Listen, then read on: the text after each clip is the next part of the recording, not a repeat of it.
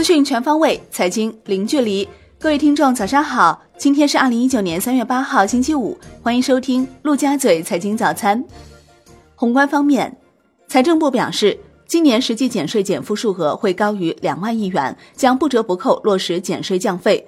从赤字率看，二零一六、二零一七年都是百分之二点九，二零一八年是百分之二点六，今年预计是百分之二点八，始终控制在国际通用的百分之三控制线以内。目前地方政府债务风险总体可控，不允许发生新的隐性债务。对于存量债务已经发生了的，要求要稳妥化解。财政部表示，将运用好政府采购政策，支持中小企业发展。准备和相关部门一道对现有的一些办法做出调整，规定政府部门采购预算中至少留百分之三十的额度面向中小企业，对小微企业参与采购竞争时给予价格扣除政策。拟建立预付款保函制度，有订单提供保函，可以提前预付一部分贷款，这个正在研究。国内股市方面，上证综指收涨百分之零点一四，连升五日。深证成指跌百分之零点二三，创业板指跌百分之零点四八，全天振幅超百分之三。上证五零收跌百分之一点八，万德全 A 涨百分之零点二八，中证一千涨百分之一点七四。两市再创巨量，成交一点一七万亿，再度刷新近四十个月新高。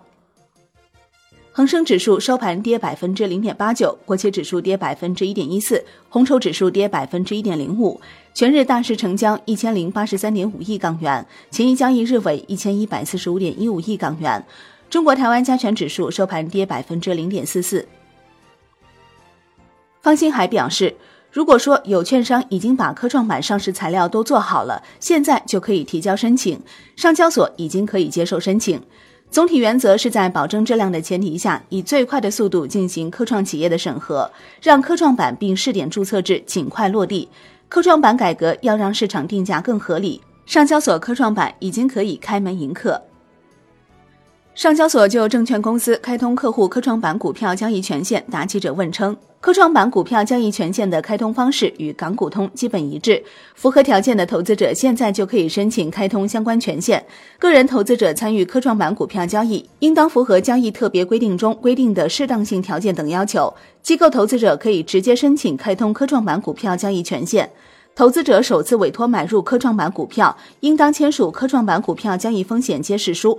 下一步，上交所还会就包括投资者适当性管理在内的科创板经纪业务相关事项发布业务指南。证监会表示，核准国际货币基金组织人民币合格境外机构投资者资格。大族激光 Q 费、RQ 费及深股通投资者持股比例继续上升至百分之二十八点五八。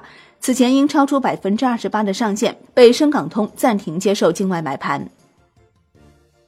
MSCI 表示，未来将尽快明确互联互通机制中临近外资持股上限的股票处理方式。自三月十一号起，从 MSCI 中国全股指数中剔除大族激光，同时对美的集团的权重系数进行调整。港交所回应外资超买深股通标的称，与两地监管机构及交易所等工作伙伴不时检讨沪深股通的交易安排。MSCI 主管谈外资超买触及上限表示，不会影响 MSCI 扩容 A 股计划。MSCI 方面已与证监会、交易所沟通，现在并不知情监管层是否会进一步放宽。金融方面，据上证报报道，方星海表示。提高股权融资比重有利于创新经济发展。要防范金融风险，不提高股权融资比重非常难防。直接融资中包括股权融资，也包括债券融资。如果都靠债券融资，杠杆还会往上升，所以要大幅增加股权融资。楼市方面，据中国网消息，上海市下调相关房屋交易税费。其中，个人出售房屋增值税附加由百分之十一下调为百分之六，增值税及附加一共为百分之五点三，以缴税时间为准。个人非居住用房网签合同日期在二零一九年一月一号之后的，印花税减半由万分之五调整为万分之二点五，下调时间自二零一九年三月七号起。产业方面。华为在深圳总部正式宣布起诉美国政府。声明称，华为将向美国联邦法院提起诉讼，请求法院判定这一针对华为的销售限制条款违宪，并判定永久禁止该限制条款的实施。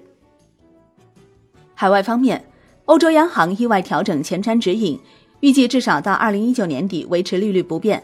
此前预计为二零一九年夏季。欧洲央行维持主要再融资利率在百分之零不变，边际贷款利率在百分之零点二五不变，存款便利利率在负百分之零点四不变，符合预期。国际股市方面，美股连跌四日，道指收跌约两百点，截至收盘，道指跌百分之零点七八，标普五百跌百分之零点八一，纳指跌百分之一点一三。